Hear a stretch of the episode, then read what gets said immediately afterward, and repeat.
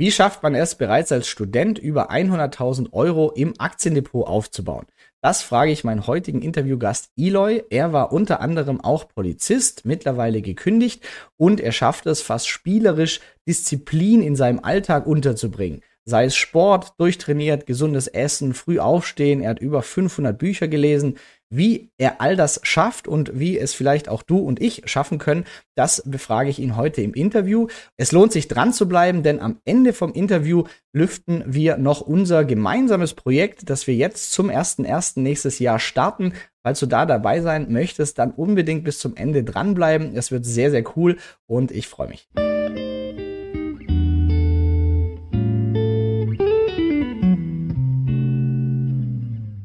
Herzlich willkommen, Eloy. Erstmal danke für deine Zeit und gleich die Einstiegsfrage natürlich 100.000 Euro, dass der Clickbait-Titel auch recht behält, mit als Student noch.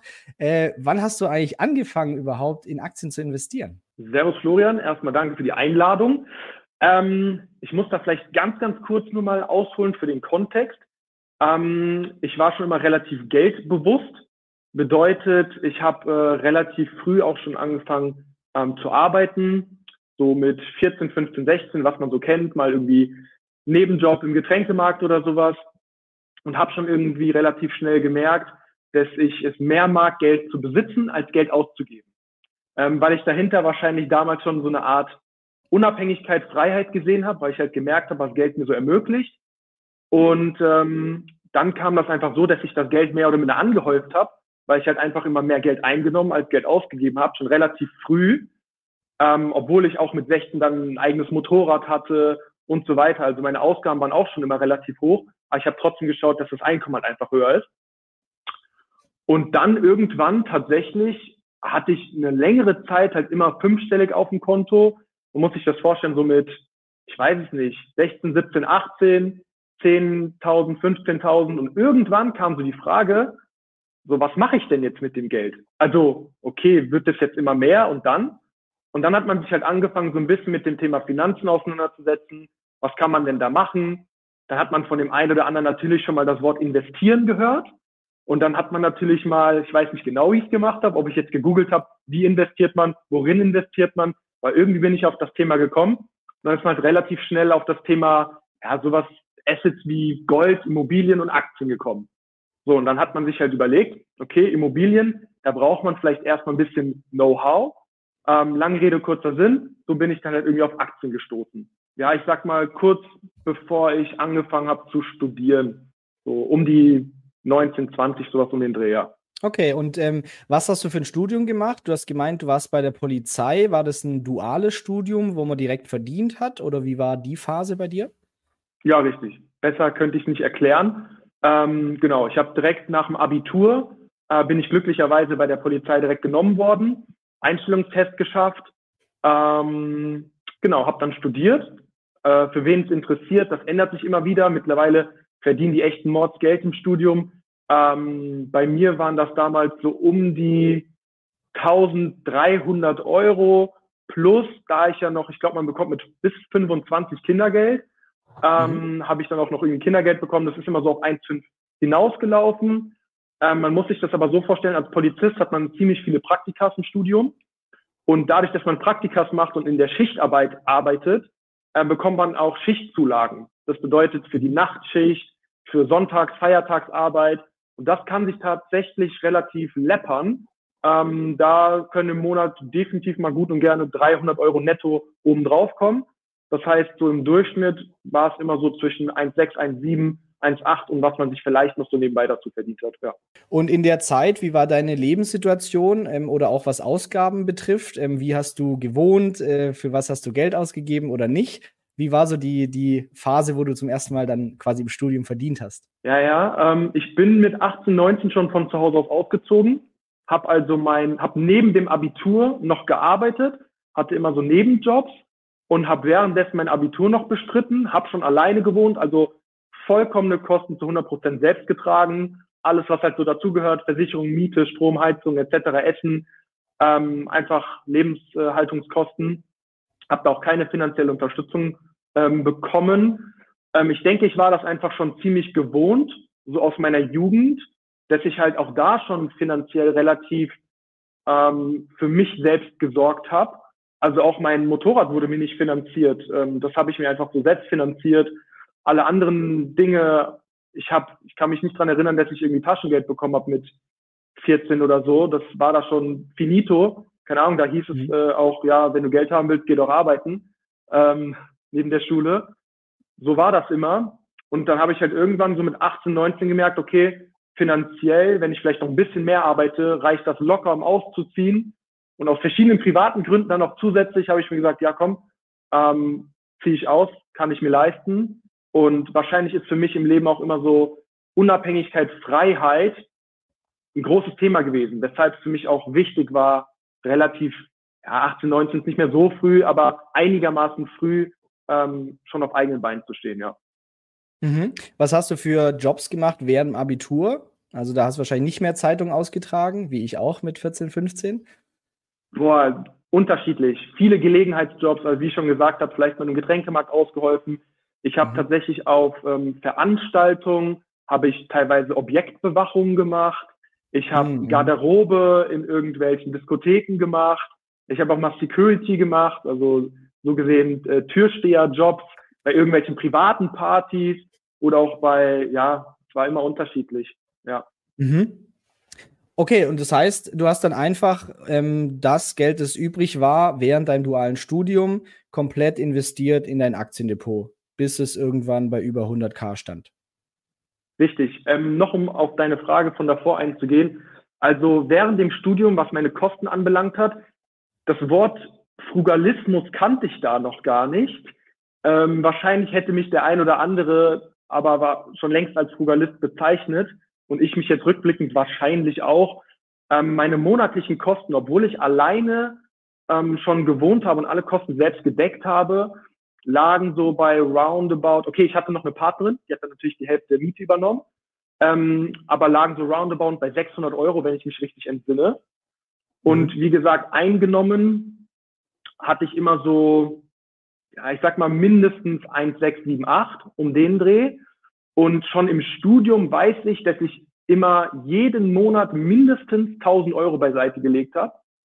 Ähm, Betonung liegt auf mindestens. Meistens war dann so im Dezember, ach komm, ich habe mir jetzt noch weitere 3.000, 4.000 angespart, die äh, investiere ich jetzt auch nochmal. Was ich jetzt heutzutage nicht mehr so machen würde, weil ich da halt den ein oder anderen Notgroschen dann doch investiert habe, weil ich mir dachte, okay, Geld, was rumliegt, arbeitet nicht. Da habe ich mittlerweile eine andere Philosophie drüber. Und äh, wie hast du investiert? Ähm, Aktien, ETFs, Dividendenaktien, ähm, was ist da so dein Plan, vor allem von Anfang an? Oftmals ändert sich das im Lauf. Wie war oder ist deine Strategie bei Aktien? Ja, jetzt natürlich die Frage, wie habe ich es gemacht? Wie würde ich es heutzutage empfehlen? Ähm, große Diskrepanz dazwischen. ähm, wie habe ich es gemacht? Ganz normal Stockpicking, wahrscheinlich es die meisten machen ähm, wie die wahrscheinlich die meistens auch noch mittlerweile machen. Äh, jedem das seine. Ähm, genau. Ich habe da relativ schnell einen großen Betrag einfach auf ein, auf ein Depot gepackt. Äh, ich glaube, das waren irgendwie 15.000, 20.000 Euro oder so. Habe mir dann direkt schon mehrere Aktien ausgesucht, wo ich halt vorher irgendwie ein paar Wochen, Monate recherchiert habe.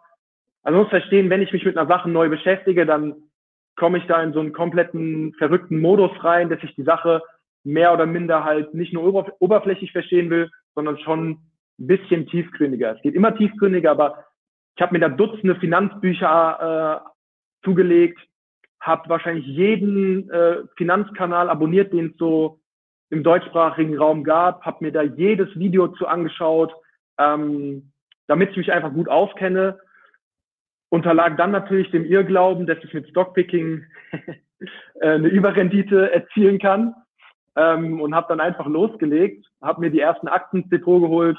Wahrscheinlich habe ich in, den er in der ersten Woche direkt schon so meine 20 Titel gehabt, die ich mir ausgesucht, vor ausgesucht hatte vorher.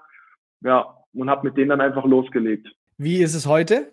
Heute ist es zu 100% passiv, wobei zu 100% ganz bisschen gelogen ist. Ich habe noch ein paar Einzeltitel, die ich quasi aus steuerlichen Gründen noch behalte, ähm, weil ich dem Staat einfach die Steuern nicht in den Rachen schieben möchte.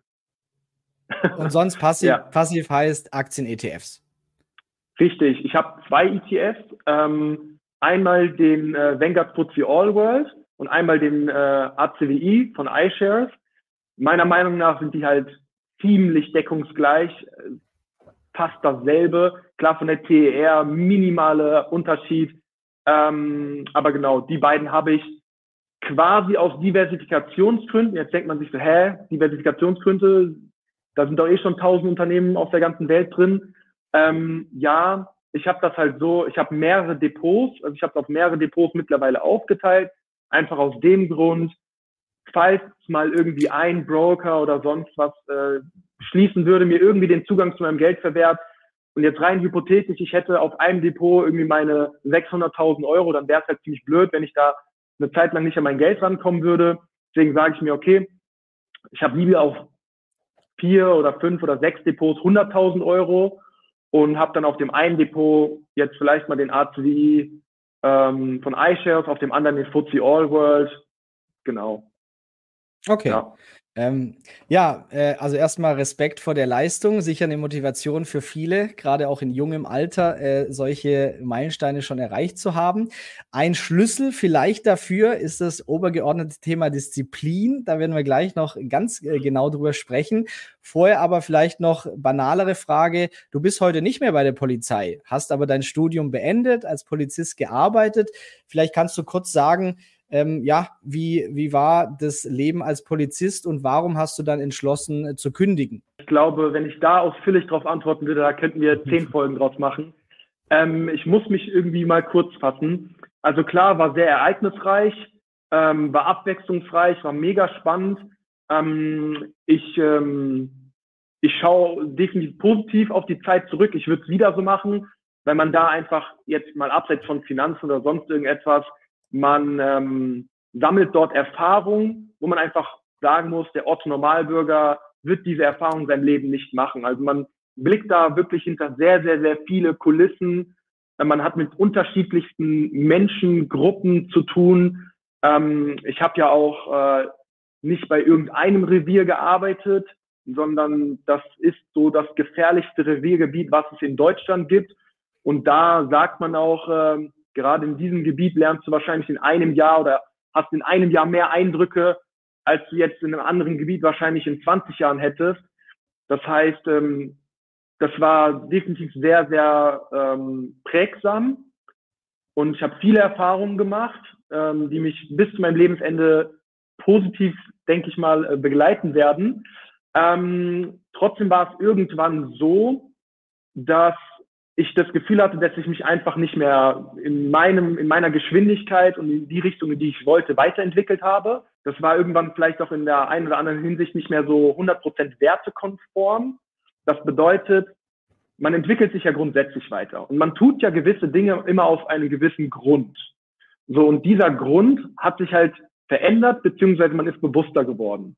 Ähm, damals ist man jetzt vielleicht zur Polizei, ich nenne jetzt einfach mal irgendetwas, ähm, zum Beispiel aufgrund von Status, zum Beispiel aufgrund von, hey cool, ich kann nach dem Abitur direkt ein duales Studium beginnen, andere müssen teilweise für ihr Studium bezahlen, Studiengebühren, äh, ich werde sogar mit 1500 Euro im Monat bezahlt, wie cool ist das denn? Ich werde quasi fürs Studieren bezahlt. So, das waren vielleicht noch so oberflächliche, primitivere Sachen, sowas wie, hey, Polizist sein ist doch spannend, ich bin eh nachtaktiv, also fallen mir Nachtschichten doch sowieso leicht. Ich bin sportlich. Ich, ich konnte mich damit identifizieren. Das hat sich in gewisser Hinsicht ein bisschen geändert. Und dann habe ich relativ schnell gemerkt, so ähm, die Definition von Wahnsinn ist, soll Albert Einstein gesagt haben, immer wieder das Gleiche zu tun, aber andere Ergebnisse zu erwarten. Und ich konnte mir halt mein Leben mehr oder minder schon ausmalen. Ich wusste schon so, hey, guck mal, du wirst das voraussichtlich, das ist als Beamter ja relativ schnell oder leicht hochzurechnen, wirst du voraussichtlich das und das dann mal verdienen. Und lange Rede, kurzer Sinn, damit kannst du einfach keine großen Sprünge im Leben machen. Ja, die Polizei ist vielfältig, du kannst in verschiedenste Bereiche gehen, aber es bleibt overall immer noch Polizei. Du musst immer noch Rechenschaft ableisten. Wenn du in den Urlaub gehen willst, musst du sagen, bitte, bitte kann ich an dem Tag Urlaub nehmen. Das muss jeder für sich selbst entscheiden. Ähm, alles im Leben hat seinen Preis. Ähm, und ich war einfach zu dem Zeitpunkt mit der Aussicht nicht mehr bereit, den Preis zu zahlen. und habe dann für mich einfach die Entscheidung getroffen, ähm, dass ich ja, in eine andere Richtung mein Leben lenken möchte. Und du hast dann gekündigt und ähm, wie ging es danach weiter? Und ähm, ja, was hast du danach gemacht? Ja, richtig. Ich habe gekündigt. Ich habe quasi die, die Sicherheit, die jeder hinter so einem Beamtenstatus äh, sich vorstellt, die habe ich äh, ad acta gelegt. Für mich war es die Sicherheit, dass ich wahrscheinlich niemals Multimillionär werde mit diesem Gehalt. Für mich war es die Sicherheit, dass ich persönlich nicht so wachsen werde, wie ich wachsen möchte. Für mich war es die Sicherheit, ähm, dass ich wahrscheinlich niemals als Beamter ein unabhängiges, freies, selbstbestimmtes Leben führen werde. Und aus dem Grund ähm, habe ich dann gesagt, genau, ich kündige. Ich habe zu dem Zeitpunkt äh, in den letzten ein, zwei, drei Jahren ähm, jährlich um die 150 bis 200 Bücher ungefähr gelesen im Bereich Persönlichkeitsentwicklung, Finanzen, Mindset, Gewohnheiten ähm, und habe da bin immer wieder auf die Worte gestoßen: Hey, du musst quasi schauen, dass du leistungsbedingt oder leistungsabhängig verdienst. Bedeutet, dass du nicht Zeit gegen Geld tauschst, dass du nicht deine Stunde quasi gegen Betrag X eintauschst, sondern dass du quasi ein Problem löst, dass du eine, einen Wert ähm, darstellst und dass du für diesen Wert dann quasi exponentiell oder, un oder ungedeckelt entlohnt wirst. Und da gibt es halt eigentlich nur zwei Möglichkeiten. Die eine Möglichkeit ist als Angestellter, dass du quasi ähm, leistungsbezogen, also provisionsbasiert bezahlt wirst. Ähm, und die andere Möglichkeit ist einfach, dass du dich selbstständig machst oder Unternehmer wirst. Ähm, und dann habe ich mir gesagt, okay, dann habe ich aber immer wieder festgestellt, okay, um sich selbstständig zu machen und ein Unternehmer zu sein, ist es extrem wichtig, verkaufen zu können. Und äh, weil egal, was du für eine Dienstleistung, was du für ein Produkt anbietest, egal wie, wie toll es ist, wenn du es nicht verkaufen kannst und keiner kauft, dann ist es im Endeffekt nichts wert. Das heißt, ich wusste, der Skill des Verkaufens ist sehr elementar, ist einfach wichtig, äh, einer der wichtigsten oder der wichtigste Skill als Selbstständiger. Und da habe ich mir gesagt, okay, von der Reihenfolge her, machst du dich erst selbstständig, baust ein Unternehmen auf und gehst dann nochmal als Angestellter in den Vertrieb, passt irgendwie nicht so. Da habe ich mir gesagt, okay, du machst es natürlich andersrum.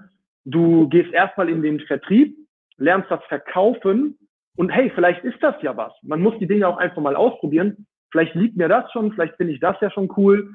Äh, wusste aber schon so mit dem Hinterkopf, ist wahrscheinlich eher eine Zwischenstation. Hab dann überlegt, okay, wo kannst du in den Vertrieb gehen? Wo lernst du am schnellsten denn das Verkaufen?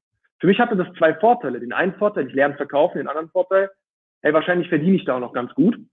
Ähm, habe zumindest die Aussichten darauf. Und dann bin ich zu äh, erfolgreichsten, dem erfolgreichsten Verkaufstrainer in Europa gegangen, dort in den Vertrieb. Ähm, war auch ziemlich cool, war ziemlich erfolgreich. Hab aber da dann auch gemerkt, ja, ist ziemlich spannend, das habe ich eigentlich so noch niemandem erzählt, warum ich da dann auch wieder gekündigt habe. Ähm, ich glaube, es war ein Schlüsselmoment. Ich meine, wir Menschen wollen immer die Sachen so simplifizieren. Auf einen, einen Grund wollen wir für eine Sache mal finden. Meistens ist es ja eine, ist es ja so eine Kausalkette von verschiedenen äh, Gründen. Aber ich glaube, ein Schlüsselmoment war, wo ein Verkäufer bei uns im Vertriebsteam ähm, ein Close gemacht hat, also einen Abschluss gemacht hat, über ein Auftragsvolumen von einer Million Euro. Die Provision, nur für alle da draußen, ist zweistellig im Prozentbereich. Das bedeutet, er hat mit diesem einen Auftrag mehr oder minder 100, also sechsstellig in seine Tasche verdient. Und alle haben ihn dafür gefeiert, weil es halt ein neuer Rekord war und fanden das überragend. Und die Leistung ist auch überragend. Nur habe ich mir in dem Moment die Frage gestellt, warum feiert eigentlich niemand den Unternehmer, der einfach mal so die Entscheidung getroffen hat, ja, ich ähm, gebe jetzt einfach mal eine Million aus. Und da dachte ich mir so, wow. Wir haben auch die ganze Zeit mehr oder minder Unternehmensberatung verkauft. Also wir waren die ganze Zeit mit Selbstständigen, mit Unternehmern. Ähm, das waren unsere Kunden. Das war B2, B2B, äh, eine B2B-Dienstleistung. Und ich hatte die ganze Zeit mit Selbstständigen und, und Unternehmern zu tun und habe viel mehr die, ich will nicht sagen angehimmelt, aber bewundert und fand deren Lebensstil cool so die Entscheidungen, die die im Leben getroffen haben, das Leben, was die geführt haben. Und habe mich als Verkäufer halt dahingehend nicht mehr gesehen. Und dieses Schlüsselelement, wo ich mir dachte so, ich will keine sechsstelligen Monatsprovisionen machen. Ich will einfach mal so eine Million ausgeben können, wenn ich den Nutzen dahinter sehe. Und das war für mich so, okay, der nächste Step ist eigentlich, sich selbstständig machen und Unternehmer werden. Und wenn ich jetzt als Verkäufer, weil meine, meine Lernkurve ist auch irgendwann als Verkäufer abgeflacht. Ähm, ich habe einfach gemerkt, so, hey, okay, wenn du jetzt hier noch ein Jahr oder sowas bleibst, dann lernst du nicht mehr so viel wie im ersten. Das ist ja normal. Habe ich mir gesagt, komm, bei der Polizei hast du auch den Schlussstrich, Schlussstrich gezogen und es war eine gute Entscheidung. Und wir wachsen immer, wenn wir unsere Komfortzone verlassen. Da habe ich mir gesagt, okay, die, dieser Lebensabschnitt ist für dich auch vorbei. Du springst jetzt wieder ins kalte Wasser und ähm, triffst die Entscheidung, dass du jetzt in die Selbstständigkeit gehst. Und wenn ich da vielleicht nochmal kurz anhalten oder ähm, darauf äh, Bezug nehmen darf, so gesehen hatte ich ja kein allzu großes Risiko, weil, falls sich die Leute fragen, hey, warum denn überhaupt dieses sechsstellige Depot schon als Student? Wozu das Ganze? Was, bringt dir das denn? Es bringt mir Freiheit.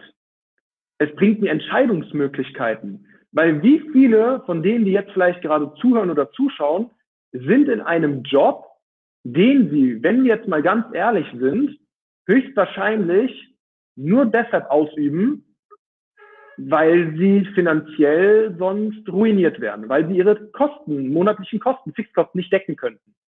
Ähm, oder weil sie sich halt einfach nicht trauen, weil es zu einschneidend wäre, jetzt auf die 3000 Euro netto im Monat beispielsweise zu verzichten. Wie wäre das aber, wenn man jetzt zum Beispiel ein sechsstelliges Vermögen in der Hinterhand hätte und man ist zum Beispiel unzufrieden mit der Lebenssituation in dem Job, in dem man gerade vielleicht in Anführungszeichen festhängt dann gibt einem das die Möglichkeit, vielleicht Schritte einzuleiten, die man ohne das Geld einfach nicht einleiten könnte. Das heißt, Geld ist irgendwo halt auch immer extreme Freiheit. Ja. Absolut. War genau meine Story. Ich hätte den Ingenieursjob ja. nicht, nicht gekündigt, ohne zu wissen, für sieben Jahre kann ich mein Leben so weiterleben. So viel Puffer habe ich. Und das war das erste Mal, dass ich gesehen habe, boah, Geld hat einen wirklich tollen Einfluss auf dein Leben. Das sind nicht Yachten und Sportklamotten, sondern, boah, krass, ich hätte die, diese Entscheidung sonst nicht gemacht und die hat mich so viel zufriedener gemacht. Also deshalb ähm, ja, kann ich äh, absolut unterschreiben. Und äh, die Selbstständigkeit, die dann losging, finde ich auch sehr spannend. Oder so haben wir uns auch kennengelernt. Dein Instagram verlinken wir natürlich auch. Eloy Quent, äh, äh schaut es gerne mal an. Sehr cooler Content, wie ich fand. So habe ich dich ja gesehen, nämlich Bücher oder ein witziges Reel müssen wir verlinken. Der Typ mit Sixpack und äh, Buch in der Hand, so du kannst immer lesen, irgendwie solche Sprüche dabei. Ja. Auf jeden Fall der Content war Stoizismus was ich auch sehr, sehr spannend finde. Super viele Bücher gelesen und gleichzeitig noch mega in Shape, fit, äh, ab und zu noch gesundes Essen gepostet und früh aufstehen, wo ich dachte, das ist irgendwie eine interessante Kombi. Und deshalb, ähm, ja, habe ich dich dann auch als Tritt mir in den Arsch Trainer engagiert, aber da gehen wir vielleicht später noch kurz drauf ein. Ähm, kannst du jetzt mal zum Thema Disziplin oder Gewohnheiten sagen, wie so dein normaler Alltag mittlerweile aussieht?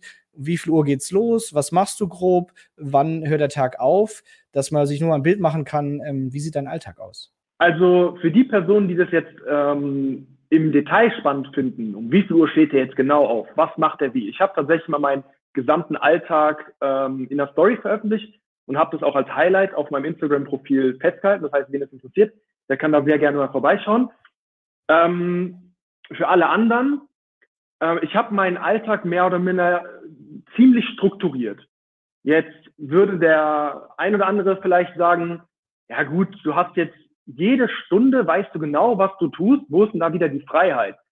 Naja, ich kann ja die, ich habe das ja selbst ausgesucht. Ich könnte ja auch morgen einfach wieder sagen, ich schmeiß über den Haufen und mach's anders. Also die Freiheit ist schon noch da. Ich habe mir die Struktur selbst ausgesucht, weil ich halt einfach über die Jahre festgestellt habe, es gibt so gewisse Basics im Leben, die musst du einfach drauf haben. Keiner kann mir erzählen, dass er sich unglaublich produktiv und geil dabei fühlt, wenn er jetzt immer bis 5 Uhr morgens äh, wach bleibt und dann bis 15 Uhr pennt.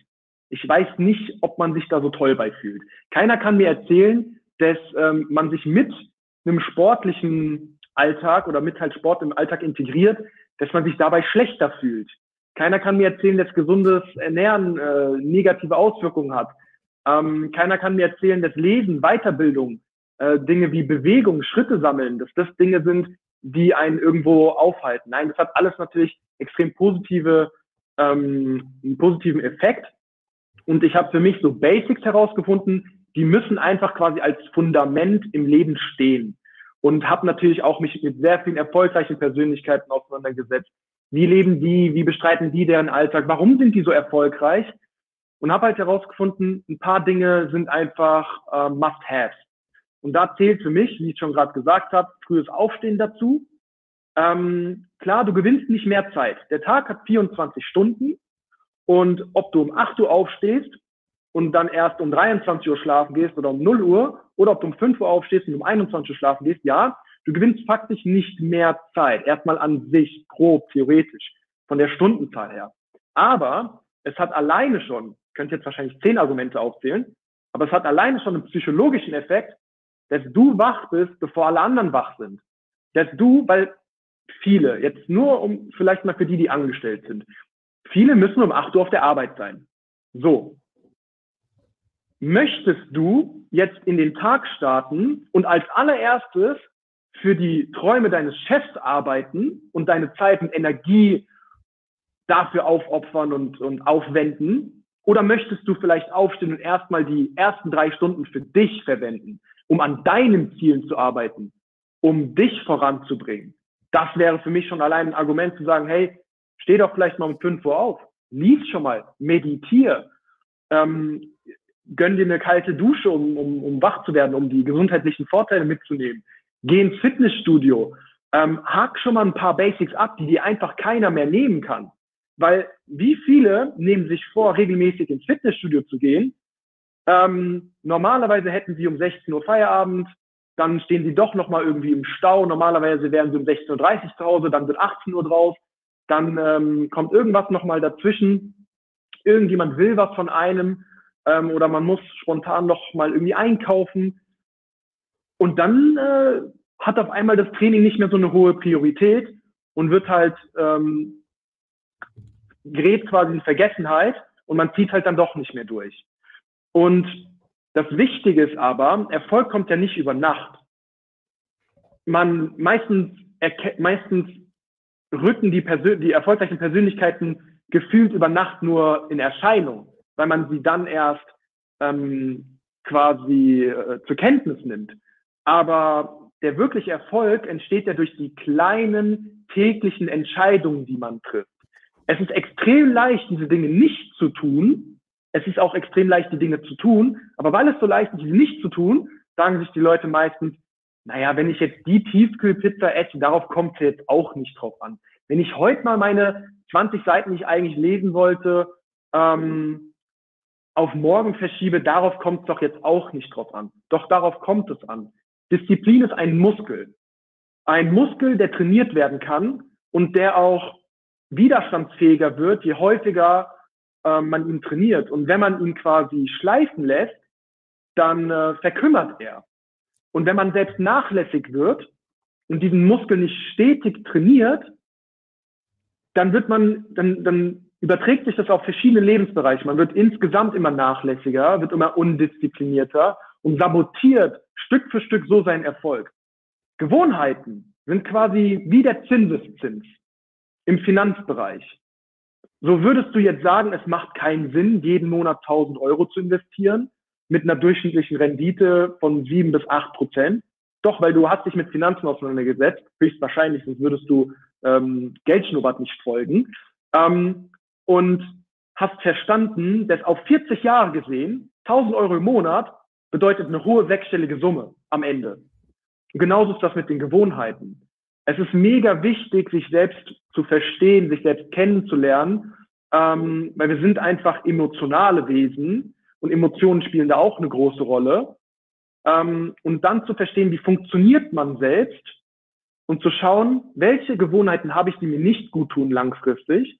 Weil meine Definition von Erfolg ist quasi, smart decisions are made by choosing between what you want now and what you want in the future. Das bedeutet, im Umkehrschluss sind für mich dumme Entscheidungen, wo du sagst, ich möchte jetzt mein kurzfristiges Vergnügen befriedigen, Aber meistens geht das damit einher, dass du halt langfristig einen Preis zahlen musst. Wir müssen im Leben immer einen Preis zahlen. Für jede Entscheidung, die wir treffen, müssen wir einen Preis zahlen. Du musst dich immer fragen, bist du bereit, diesen Preis zu zahlen? So, wenn jemand sagt so, oh, ich könnte mir nicht vorstellen, jeden Tag ins Fitnessstudio zu gehen und dann nur für ein Sixpack. Ja, den Preis, den du bezahlst, ist aber, dass du halt nicht so fit bist, dass du vielleicht nicht deinen Traumkörper hast, dass du dir selbst eingestehen musst, dass du im sportlichen Bereich auf jeden Fall nicht dein volles Potenzial ausgeschöpft hast. Ist in Ordnung. Wir können nicht alle dieselbe Priorität Nummer eins im Leben haben. Aber man sollte immer sich bewusst sein dessen, es gibt keinen Free Lunch auf dieser Welt. Jede Entscheidung, die du triffst, dafür musst du einen gewissen Preis bezahlen. Und bei Gewohnheiten sollte man ganz genau darauf achten. Vielleicht für den, der gerade zuhört, zusieht, vielleicht einfach mal reflektieren, wie verbringst du denn deine 24 Stunden? Weil im Endeffekt ist das das, was wir alle haben. Erfolgreiche Menschen, weniger erfolgreiche Menschen, Menschen, die es schaffen, innerhalb von wenigen Jahren sich ein Imperium aufzubauen und andere, die es nicht schaffen. Wir haben alle diese 24 Stunden. Und dann kann ja der einzige ausschlaggebendste Faktor sein, wie verwenden wir diese 24 Stunden? Wie kann es sein, dass andere etwas in einer gewissen Zeit schaffen, wo wir es halt nicht schaffen? Und das liegt daran, weil du deine 24 Stunden höchstwahrscheinlich anders verwendest als diese Menschen. Das heißt, deine Morgenroutine, du wirst auch eine haben. Sieht vielleicht so aus, dass du erstmal dein Handy zückst und dann schon direkt in den Loop von Social Media gerätst und dann vielleicht gar keine, die Kontrolle schon direkt verlierst. Das heißt, guck mal, was hast du für Gewohnheiten und bring die dich deinen langfristigen Zielen, ähm, sofern du welche hast, ich hoffe doch, bring die dich näher. Und wenn nicht, dann musst du diese destruktiven Gewohnheiten durch konstruktive austauschen. Ganz, ganz wichtig, weil diese kleinen Schritte führen zu langfristigem Erfolg. Mhm. Ja. Ähm, lass uns, also sehr, sehr interessant auf jeden Fall, gebe ich auch, gebe ich auch recht. Ähm, aber lass uns doch einmal noch ganz konkret und greifbar, auch wenn du es in der Insta-Story hast, aber kannst du uns einmal kurz den Inhalt deiner Insta-Story kurz sagen, wie sieht dein Alltag aus, ähm, kurz zusammengefasst. Wann geht's los? Äh, was machst du und wann hört's auf? Ja, also wie gesagt, ich habe für mich festgestellt, frühes Aufstehen ist gut, auch wenn ich tatsächlich wahrscheinlich ähm, von der Natur her so gesehen Langschläfer bin oder nachtaktiv. Aber das ist meiner Meinung nach eher ein Glaubenssatz. Davon sollte man sich nicht aufhalten lassen. Ähm, ich stehe um 5 Uhr auf. Meine Morgenroutine sieht so aus, ich mache mich innerhalb von 25 Minuten fertig. Ähm, das sieht halt so aus, dass ich ja eine kalte Dusche zum Wachwerden äh, mir genehmige, ähm, mich dann in meine Sportklamotten packe und dann äh, zum Fitnessstudio gehe. Dann bin ich im Fitnessstudio. Wie gesagt, das alles stand jetzt. Kann sein, dass das in der Woche wieder anders aussieht. Dann ähm, werde ich eine halbe Stunde auf dem Laufband erstmal lesen. Bedeutet, ich habe ein Kindle und so ein Popsocket hinten dran. Das heißt, ich halte das einfach in der Hand und sammle ein paar Schritte, ähm, um auch erstmal in Bewegung zu kommen, um den Kreislauf ähm, in Trab zu bringen oder auf Trab zu bringen, in Schwung zu bringen. Dann lese ich eine halbe Stunde ungefähr. Dann trainiere ich circa zwei bis drei Stunden. Ähm, Kraftsport äh, mache ich jeden Tag. Ich glaube nicht, dass der Körper dazu gemacht ist, um quasi einen Rest-Day zu haben. Ähm, der Körper kann sich an alles adaptieren. Ähm, ich bin der festen Überzeugung, dass wenn du das Gefühl hast, dass du Pause benötigst, dann hast du wahrscheinlich einen Trainingsplan, der für dich einfach zu viel ist den dein Körper einfach nicht regenerieren kann. Ähm, oder du hast wahrscheinlich persönlich deine Erholung oder deine Regeneration nicht optimiert. Das heißt, du schläfst zu wenig, du schläfst vielleicht nur vier, fünf, sechs Stunden und das langfristig, da akkumuliert sich dann halt wahrscheinlich ähm, Fatigue, also Erschöpfung. Ähm, aber grundsätzlich bin ich da der festen Überzeugung, dass wir Menschen dazu gemacht sind, uns jeden Tag körperlich äh, zu bewegen. Und ähm, genau. Dann zwei, drei Stunden Training. Ab und zu nehme ich da auch mein Kindle während den Sätzen in die Hand, lese immer mal zwei Seiten, weil man muss sich das mal so überlegen. Klar kann man das immer ins Extreme noch weiter potenzieren, aber ich schaffe in einem Training bestimmt 20 Seiten, 30 Seiten zu lesen. Jetzt rechne mal bitte diese 30 Seiten mal 365 Tage nach oben, wie viele Seiten das sind und dann, ein Buch hat ungefähr so um die 250 bis 300 Seiten im Durchschnitt. Ähm, ich habe es jetzt nicht ausgerechnet, aber ich bin mir 28. sicher. 28? Wenn ich mich nicht verrechnet habe, ungefähr 28 Bücher, ja. Schau mal, 28 Bücher mehr. Einfach nur durch diese kleine Veränderung, dass du während dem Satz im Fitnessstudio nicht auf der Handelbank liegen bleibst und auf deinem Handy rumscrollst oder durch die Gegend schaust, sondern indem du einfach dein Kindle rausholst oder ein Buch zur Hand nimmst. Ein Hörbuch ist ja auch völlig in Ordnung. Ist ja nur, wie ich das mache. Auch nochmal Disclaimer. Das ist alles, wie ich das mache. Äh, jeder hat sein eigenes Leben, jeder hat seine eigenen Prioritäten, jeder kann das so machen, wie, wie er das natürlich möchte. Aber für mich ist das einfach No-Brainer, zu sagen, die 30 Bücher nehme ich im Jahr mit durch so eine kleine ähm, Entscheidung, die ich da treffe. Genau, dann ähm, nach dem Training ist meistens so, dass ich nochmal Cardio hinten dran hänge. Das bedeutet, meistens jogge ich nochmal eine halbe Stunde und dann laufe ich nochmal 15 Minuten aus. Bei den 15 Minuten Auslaufen lese ich meistens auch nochmal kurz. Ähm, dann geht's nach Hause, dann gibt's die, die erste Mahlzeit. Ich ähm, betreibe intermittierendes Fasten. Das bedeutet, ich faste 16 Stunden und mein Essenszeitfenster ist 8 Stunden. Das heißt, meine erste Mahlzeit ist um 9 Uhr, meine letzte ist um 17 Uhr. Ähm, genau, dann geht's an die Arbeit. Ähm, das ist total unterschiedlich. Dass, äh, wenn mich da Leute fragen, was, wie sieht deine Arbeit aus, kann ich nicht sagen. Das ist wirklich extrem vielfältig, je nachdem, an was für ein Projekt ich gerade arbeite. Da nehme ich dann mir einen Pomodoro-Block meistens. Pomodoro ist quasi eine Zeitmanagement-Technik, ähm, ganz kurz erklärt, du fokussierst dich 25 Minuten auf eine Sache, ähm, machst fünf Minuten Pause, konzentrierst dich wieder fünf Minuten ähm, auf eine Sache. Das machst du meistens so viermal. Und dann solltest du dich ähm, vielleicht mal 30 Minuten, also dir eine längere Pause genehmigen. Und dann kannst du das so in dem äh, wieder weitermachen. Hintergrund ist, dass ähm, Studien herausgefunden haben, dass die Konzentrationsfähigkeit quasi nach 25 Minuten signifikant nachlässt. Das bedeutet, wenn man sich da fünf Minuten quasi ähm, eine Regeneration genehmigt, hat man die kon höchste Konzentrationsfähigkeit und somit auch die höchste Produktivität.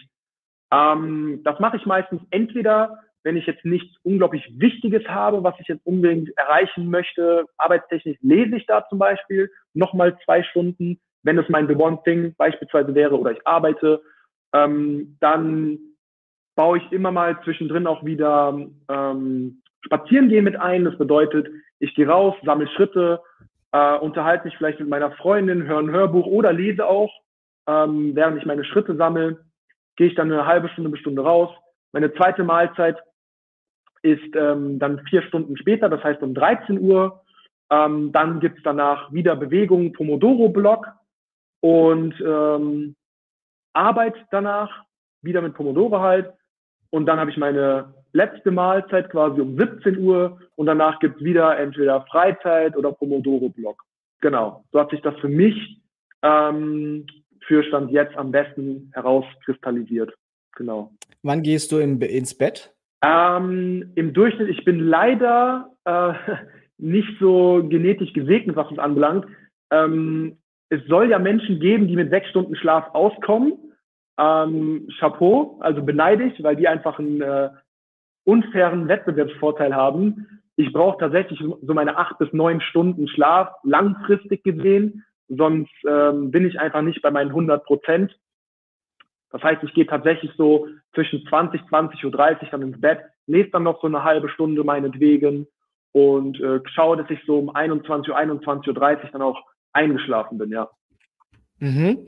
Äh, sehr, sehr spannend. Und ich glaube, eine wichtige Sache, oder vielen Dank an euch alle, die Fragen im Vorfeld eingeschickt haben, ist, ähm, also ich kenne dich jetzt ein bisschen intensiver, darum weiß ich, dass du sehr happy bist mit deinem Leben. Aber wenn man quasi von, von außen zum ersten Mal draufschaut, oh, so viel Disziplin, aber ein ganz wichtiger Punkt, den du gesagt hast, du hast dir das ja selber so ausgesucht. Äh, wenn es dir nicht ja, mehr passt, sagst du, ab morgen mache ich eine Stunde auf der Couch gammeln um 16 Uhr. Okay, also du hast es ja selbst ausgesucht. Ähm, aber kannst du mal was dazu sagen? So, ähm, hast du auch, also, was macht dich zufrieden? Ähm, was entspannt dich? Bist du, ist die Disziplin für dich irgendwie, na, jetzt muss ich schon wieder das machen? Oder wie zufrieden bist du eigentlich mit dem von außen betrachtet sehr, ja, sehr disziplinierten Leben? Wie geht's dir da so innerlich, entspannt, zufrieden? Wie ist die Ich-Perspektive? Boah, das ist jetzt natürlich, das so ein riesen Fass aufgemacht. Eigentlich ist das eine höchst philosophische Frage wo man wahrscheinlich Stunden drüber diskutieren könnte. Jetzt muss ich mich aber probieren, kurz zu fassen. Ähm, ja, bitte. Gut, gut, wie zufrieden bin ich? Vielleicht auch, nur ganz kurz, vielleicht auch so ein bisschen im Vergleich zu früheren Episoden, also du Vollzeit Schule, da kann man nicht so viel selber gestalten, Arbeit, ja, Vollzeit angestellt auch nicht, vielleicht auch so ein bisschen im Vergleich dazu, das wäre interessant. Klar, ich, ich weiß, wie du das meinst. Also ich glaube, keiner da draußen ist 100% immer zufrieden und ich glaube, ähm, ein gewisser Anteil an Unzufriedenheit ist sogar, hat positive Aspekte, weil wenn man mit allem immer 100% zufrieden wäre, dann würde man ja nichts verändern. Man hätte keinen Anreiz, wachsen zu wollen. Das heißt, eine gewisse Unzufriedenheit stellt auch einen guten Treiber dar. Das heißt, eine gewisse Unzufriedenheit ist immer da. Aber ich weiß natürlich, wie du das meinst. Ähm, ich, ich, ich muss ja 100% happy mit meinem Leben sein, weil ich das ja mir so ausgesucht habe. Das heißt, ich könnte ja auch beispielsweise, ich, ich kann mich ja frei dazu entscheiden, zu sagen, hey, ich hau das ganze Geld auf den Kopf, ich äh, gönne mir irgendwelche Konsumgüter, passt nicht zu meinen Werten.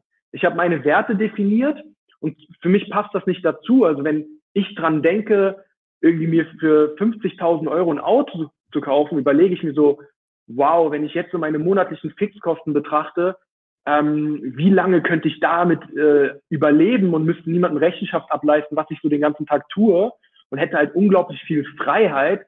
Also mir gibt einfach ja, mir, mir gibt mein Lebensstil, mein, mein, also das Vermögen im Hintergrund gibt mir einfach eine gewisse Art von Freiheit und man muss ja auch überlegen, jetzt mal nicht aus egoistischer Perspektive, sondern aus altruistischer Perspektive, ähm, Geld gibt dir natürlich auch Möglichkeiten, anderen was zurückzugeben. Du hast die Möglichkeit, gewisse Dinge, Projekte umzusetzen, ähm, die du vielleicht ohne Geld nicht tun könntest. Das muss ja jetzt nicht mal sein, dass du die 25.000 Euro brauchst, um eine GmbH zu gründen.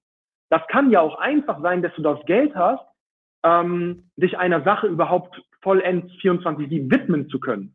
Weil klar kann man eine Selbstständigkeit ähm, auch irgendwo neben einem Angestellten-Dasein durchziehen, aber es ist natürlich, du kannst Projekte besser umsetzen, wenn du deine 24 Stunden zur Verfügung hast, wie du sie möchtest und kannst da dein komplettes Herz reinstecken. Das heißt, wenn du das Privileg hast, dass du so gesehen nicht mehr arbeiten musst für einen gewissen Zeitraum oder immer, dann kannst du dich halt deinem Leben so widmen, wie du möchtest.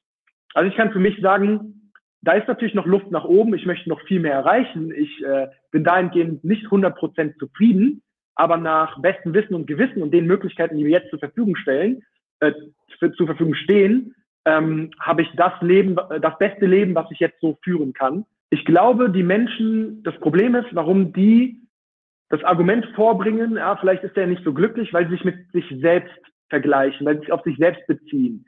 Sie haben vielleicht ganz andere Ansprüche, Prioritäten, ganz andere Ziele, vielleicht auch einen anderen Standard im Leben. Vielleicht, für manche ist das so, Millionär werden, wozu? Die wollen vielleicht den Preis nicht bezahlen. Ähm, man muss aber immer bedenken, jemand anderes will vielleicht den Preis bezahlen, aus anderen Gründen. Und wir sind alle unterschiedlich und jemand anderes möchte vielleicht einfach ein anderes Leben leben und der ist damit einfach happy. Ähm, und abschließend kann ich nur sagen, äh, ich bin extrem froh, was für Entscheidungen ich getroffen habe im Leben. Weil damals haben auch immer alle gesagt, das ist immer so. Die Leute fragen immer, warum machst du das? Am Anfang fragen die Leute immer, warum machst du das? Warum legst du 2500 Euro jeden Monat beiseite? Äh, wozu? Warum gönnst du dir damit nicht? Wie gesagt, alles hat seinen Preis. So, du gönnst dir vielleicht kurzzeitig ein Fünf-Sterne-Menü, aber du verzichtest immer gleichzeitig auf was. Du musst immer, du kannst, du musst immer auf irgendwas verzichten im Leben. Du verzichtest vielleicht darauf, das Geld anzulegen, verzinsen zu lassen und dann langfristig auch eine sechsstellige Summe zu machen. Und langfristig gesehen ähm, dann wieder einen Vorteil davon zu haben. Das heißt, Verzicht gibt es immer. Du musst immer nur fragen, auf was möchtest du verzichten? Welchen Preis möchtest du zahlen? Ähm, ja, und am Anfang fragen sie sich immer, warum machst du das? Und oftmals ist es so, dass sie sich dann später fragen, wie hast du das gemacht? Mhm. So ist es meistens. Wie, entsp wie entspannst du, Eloy? Was ist für dich super entspannt? Boah, wie entspanne ich? Ich denke, ähm, ich habe das in der Routine drin, dass ich einfach schon quasi so ein Stressmanagement, ein persönliches Stressmanagement habe, dass ich schaue, dass das keinen gewissen Schwellenwert überschreitet. Das bedeutet, ich habe einfach gewisse Prinzipien, dass ich sage so, hey, ähm, ich muss auf meine acht bis neun Stunden Schlaf kommen, weil ich weiß einfach aus Erfahrung, wenn ich die nicht einhalte, ähm, dafür werde ich dann wieder irgendeinen Preis bezahlen. Ähm, weil das ganze Leben ist ja wie ein Zahnrad miteinander verkettet. Wenn du auf deinen Schlaf verzichtest, dann ähm, bist du vielleicht zu müde zum Trainieren, hast keine Energie. Wenn du auf deinen Sport verzichtest, dann verbrennst du auch weniger Kalorien, fühlst dich schlechter, dann setzt du mehr Fett an, dann bist du auf einmal mit deinem Körper wieder unzufrieden. Ähm, diese Unzufriedenheit überträgt sich dann auf deine Laune. Dann bist du gegenüber anderen Menschen vielleicht ein bisschen grimmiger. Ähm, dementsprechend aufgrund deren Spiegelneuronen entgegnen die dir dann vielleicht auch wieder ein bisschen grimmiger. Dann auf einmal entsteht dadurch so eine Negativspirale und du denkst dich so, warum ist die Welt eigentlich so schlecht geworden? Dabei hast du eigentlich nur auf deinen Schlaf verzichtet. mhm. ähm, und das war der Auslöser. Deswegen bin ich da mittlerweile relativ feinfühlig geworden und achte da halt drauf, dass ich gucke, es sind so ein paar Parameter einfach.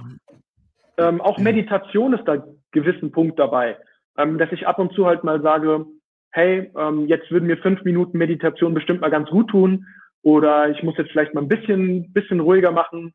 Vielleicht verschiebe ich denn einen Termin doch. Aber ich glaube, dass man sich einfach, wenn man sich denn eine Routine aufsetzt, dass man gucken sollte, dass man sich nicht zu viel vornimmt. Es ist besser, eine Routine zu haben, mit der man vorankommt, wo man die Dinge erreicht, die man erreichen will, die wichtigsten. Aber nicht, dass man sich da überfordert. Dass die halt human ist und ja. Ja, absolut. So ein Stückchen besser. Kleine Schritte, aber konstant genau. immer weitere kleine Schritte. Äh, vielleicht gute Überleitung auch äh, zu unserem ja. Projekt oder, oder erstmal, wie das mit uns so angefangen hat. Ähm, also Eloy hat Buch von mir, Rente mit 40, gelesen, fand er ganz gut, vorgestellt auf Instagram. Dann habe ich seinen Channel angeschaut, ach witzig. Und by the way, der Typ ist noch mega trainiert und irgendwie kriegt sein Leben so krass auf Kette, ist aber nicht so ein plumper Pumper, sondern liest hier super viel und macht sich irgendwie Gedanken. Fand ich erstmal witzig. Und dann hat er irgendwie so als Experiment auf jeden Fall in den Insta-Stories gesagt, hey, ich nehme 50 Leute an und helfe euch bei Fitness. Und ich war gerade in Valencia, Vacation, ähm, und habe dann gesagt, ey, ich will das jetzt endlich hier irgendwie, ich bin nicht zufrieden mit Fitnessgewohnheiten, habe gesagt, der Typ ist mir sympathisch, lass mal telefonieren und habe ihn dann quasi gebucht und er hat es auch super gemacht von der Art und Weise, nämlich bei mir war das einfach zu dieser kleine Schritt, ja, geh doch mal Schritte laufen, so 10.000 am Tag kriegst du doch hin, oder? Bisschen Valencia, toller Strand, neue Stadt, habe mir einfach diese App darunter geladen und hat mir super Spaß gemacht und einmal die Woche haben wir telefoniert und wie lief's? Ah ja, cool, jetzt erzähl, jetzt mach doch hier mal ein bisschen dein, dein Essen in die Kalorien-App rein. Ja, okay, wie geht das? Ja, so und so. Ah, cool. Und so habe ich gemerkt, boah, krass, irgendwie vier Wochen später, ich bin wieder im Gym angemeldet, ich gehe viermal die Woche trainieren, das macht mega Spaß. Und warum hat das jetzt funktioniert? Und dann habe ich mit Eloy quasi nach unseren Coaching-Calls da auch viel gesprochen. Warum funktioniert sowas? Ein Punkt vielleicht, ja, ich, ich zahle ihm Geld, also das ist so, ey, ich zahle da Geld für, jetzt muss ich auch irgendwie machen, was der so sagt. Das andere ist, ich habe so Rechenschaftsbuddy mit ihm. Ich wusste, ja gut, ich laufe jetzt heute nicht. Ah Mist, am Mittwoch fragt er mich, wie waren die Schritte? Ich muss Screenshots zeigen. Ja, okay, ich gehe jetzt laufen. Und dann haben wir so ein bisschen überlegt, weil Eloy hat jetzt auch nicht, äh, kann auch nicht tausend Leute so annehmen im 1 zu 1 Coaching. Aber äh, wir haben überlegt, es wäre doch mega cool, gerade zum Neujahr am 1.1. Leute wieder mit guten Fortsätzen, äh, äh, Vorsätzen, wenn wir das hinkriegen, dass es irgendwie viel mehr Menschen ähm, schaffen, so ihre neuen Gewohnheiten zu etablieren durch die Faktoren, so Commitment, ja, ich mache das dieses Jahr jetzt und vielleicht, dass nicht ein Vorturner sagen muss, hast du Hausaufgaben heute gemacht, wie war's, sondern dass die Leute gegenseitig durch einen Sparringspartner, wie auch immer, so es schaffen, ey Leute, ich habe mir vorgenommen, 10.000 Schritte die Woche, guck mal, hier das Foto von heute, hier von morgen, dass wir das so hinkriegen. Und ähm, das Ganze hat jetzt mal den Arbeitstitel Grow Unity ähm, und das, äh, wir sind super, super äh, aufgeregt auf jeden Fall, startet zum 1.1. Da wollen wir das mal so hinkriegen. Also jeder mit den Gewohnheiten, Elon hat schon angenannt, äh, ich habe super Bock drauf, ich habe meine persönlichen Ziele, bei mir ist jetzt viel regelmäßig Gym wieder und ähm, dass wir da innerhalb so einer Community das einfach hinkriegen. Ich suche mir da einen Sparringspartner und sage ihm, das sind meine Ziele und der fragt und dann sehe ich, dass zehn Leute hier Fotos vom Joggen hochladen und dann gehe ich auch von der Couch, dass wir vielleicht so eine Kultur schaffen von Leuten, die Lust haben, wirklich neue Gewohnheiten zu etablieren.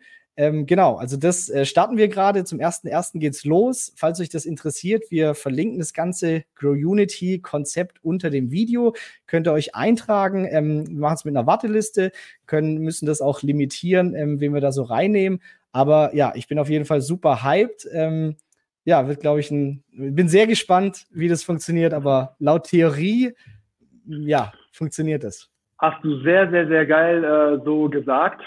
Ähm, ja, genau. Ich habe das mit dem Coaching angeboten, weil ich einfach mal den Menschen weiterhelfen wollte. Ich wollte auch einfach mal gucken, wo sind so die Probleme von den Menschen? Bin ich in der Lage, die Probleme zu lösen? Wie lassen sie sich lösen?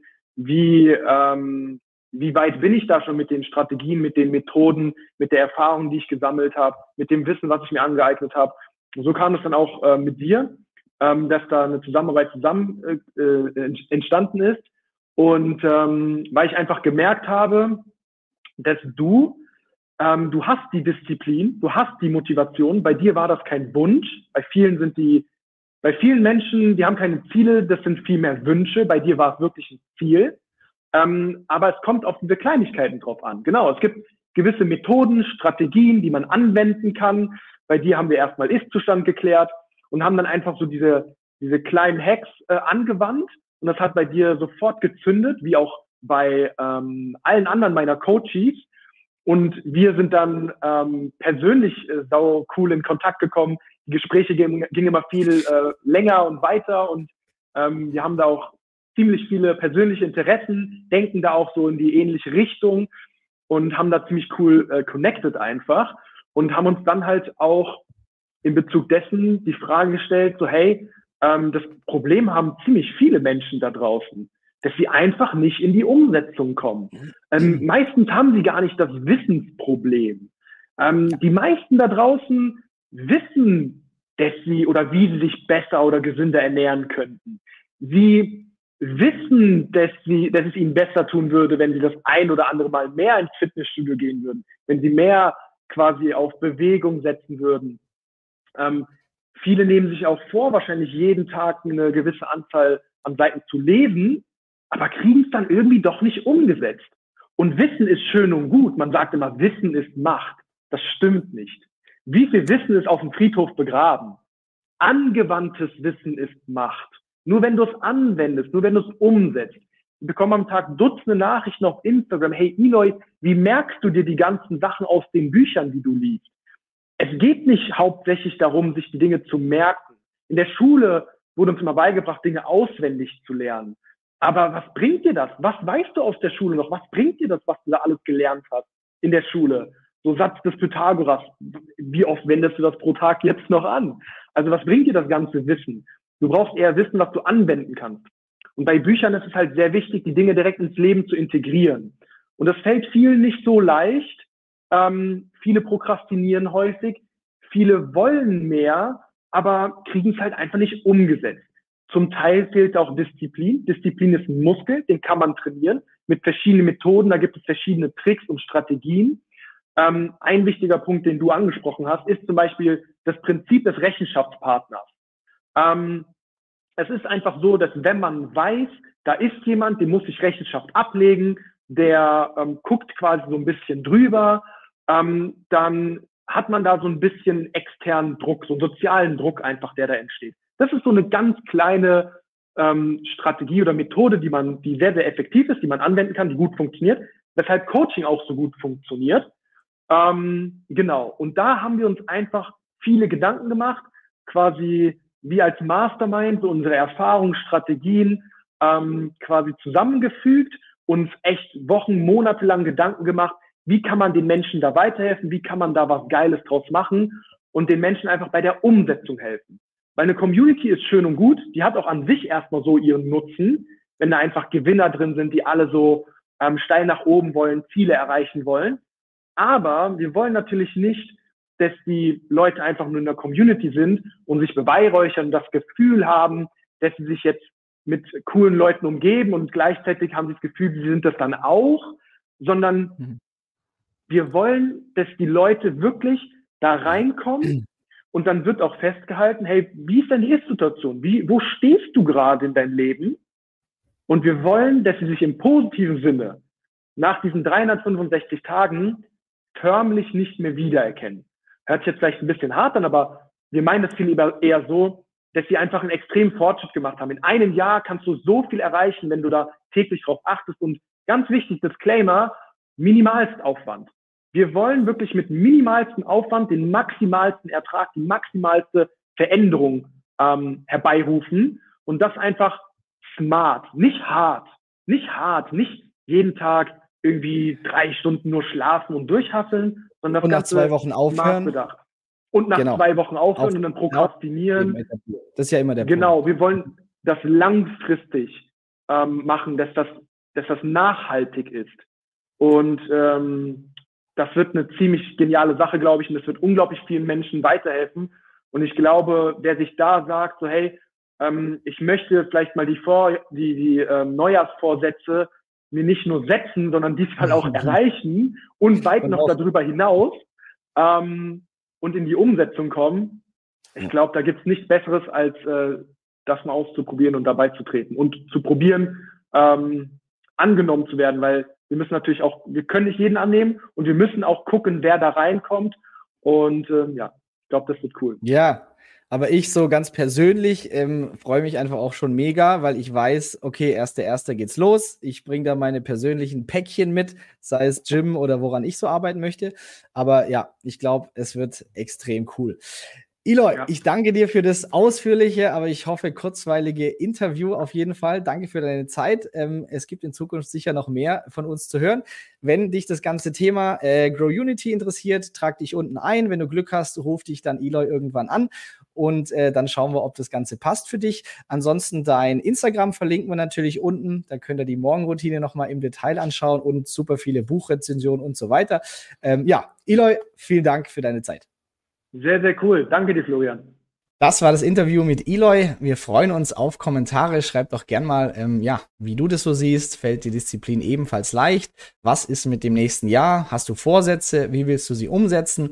Und falls du bei unserem Projekt dabei sein möchtest, Grow Unity, dann hier nochmal der Link, aber auch in der Beschreibung, wie du dich hier äh, anmelden kannst oder in die Warteliste setzen kannst. Würde mich freuen. Ich bin sehr gespannt auf das nächste Jahr. Es wird bombastisch und äh, ja, damit bis zum nächsten Video. Danke, dass du bei dieser Podcast-Folge dabei warst. Du konntest was mitnehmen? Leite ihn gern an deine Freunde weiter, die mit dir Vermögen aufbauen wollen. Geteilte Freude ist doppelte Freude. Alle wichtigen Links der Folge findest du in den Show Notes. Wenn du den Geldschnurrbart-Podcast aktiv mitgestalten möchtest, verlinke Geldschnurrbart auf Instagram und stell uns deine Frage. Vielleicht ist sie dann schon bald Thema in einer neuen Folge. Ansonsten hilft uns jede Bewertung auf iTunes oder Spotify. Vielen Dank dafür auf das unser Vermögen und unsere Zufriedenheit weiter wachsen. Bis zum nächsten Mal, dein Geldschnurrbart-Team.